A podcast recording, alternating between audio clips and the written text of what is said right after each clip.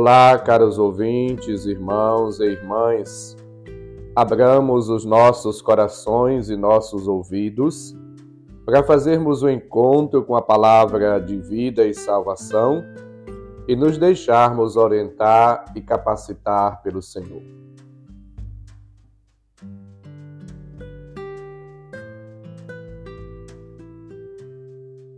Coloca a lâmpada no candeeiro, a fim de que todos os que entram vejam a luz.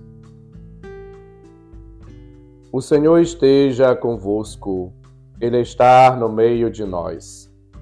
Proclamação do Evangelho de Jesus Cristo segundo Lucas, capítulo 8, versículos 16 a 18.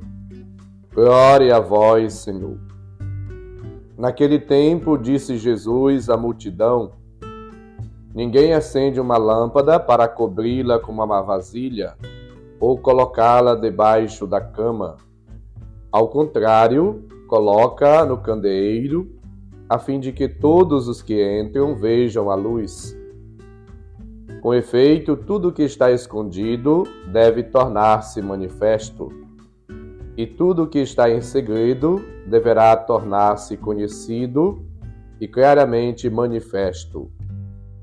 Portanto, prestai atenção à maneira como vós ouvis, pois a quem tem alguma coisa será dado ainda mais, e aquele que não tem será tirado até mesmo o que pensa ter.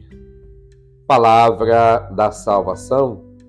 Glória a vós, Senhor. Caros ouvintes, irmãos e irmãs, a palavra de vida e salvação que ouvimos ensina-nos a importância da escuta, da atenção, da vivência, da prática e obediência à palavra de Deus. A palavra não pode ficar escondida, algemada ou secreta. Ela precisa ser comunicada, pregada, anunciada, proclamada a todas as pessoas. Lucas apresenta nesta passagem bíblica, nesta perícope, três unidades incluídas numa seção que vai do capítulo 8, versículos de 4 a 21 e tem como tema principal a palavra de Deus. A primeira unidade, versículo 16, mostra o risco do anonimato. Não se põe a luz debaixo da cama.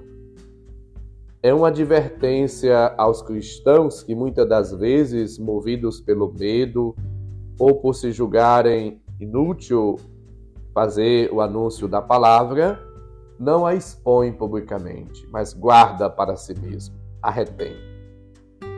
A palavra é pública e visível. Escondê-la é fazê-la morrer. Portanto, é necessário comunicá-la. Começando entre as pessoas do teu círculo de amizade, da tua família, do trabalho.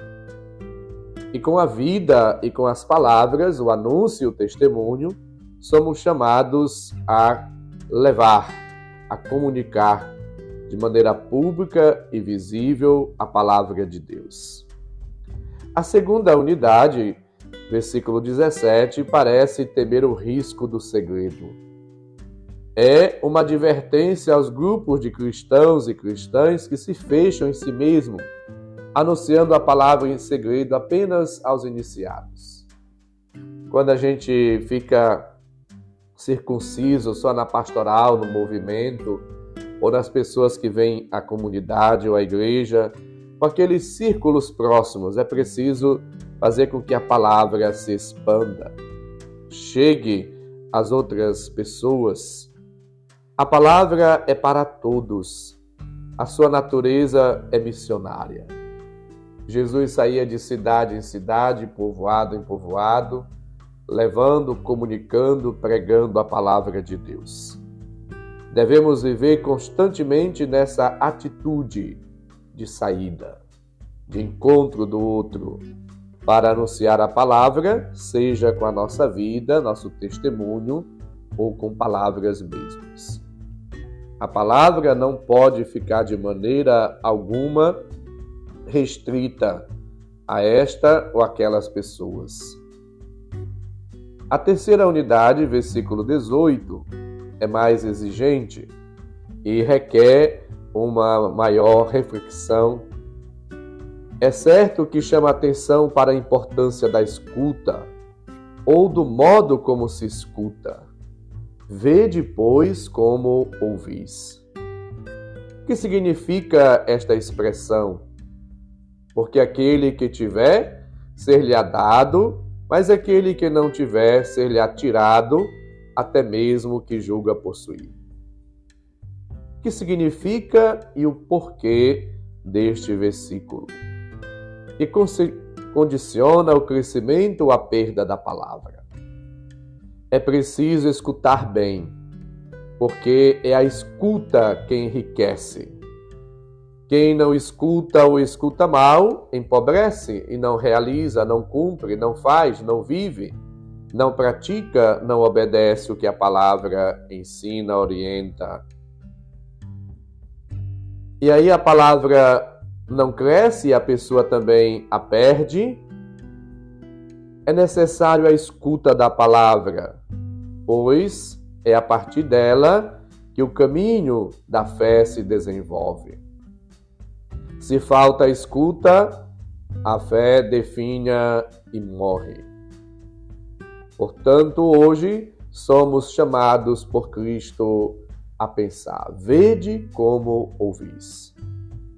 Se tudo começa da palavra de Deus e pela obediência a esta palavra, somos, portanto, convocados a viver, a obedecer, a praticar e anunciar e testemunhar esta palavra de vida e salvação, que é luz a todas as pessoas para que o nosso testemunho seja eficaz. Aprofundar a escuta da palavra, acolhê-la com todo o coração e vivê-la e traduzi-la em gestos concretos de amor.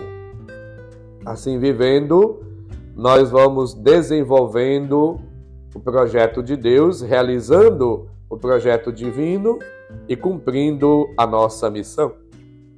Cristo Portanto, convoca-nos a todos a fazermos a vontade do Pai e quer que todos os homens se salvem e participem da salvação realizada por Cristo Jesus.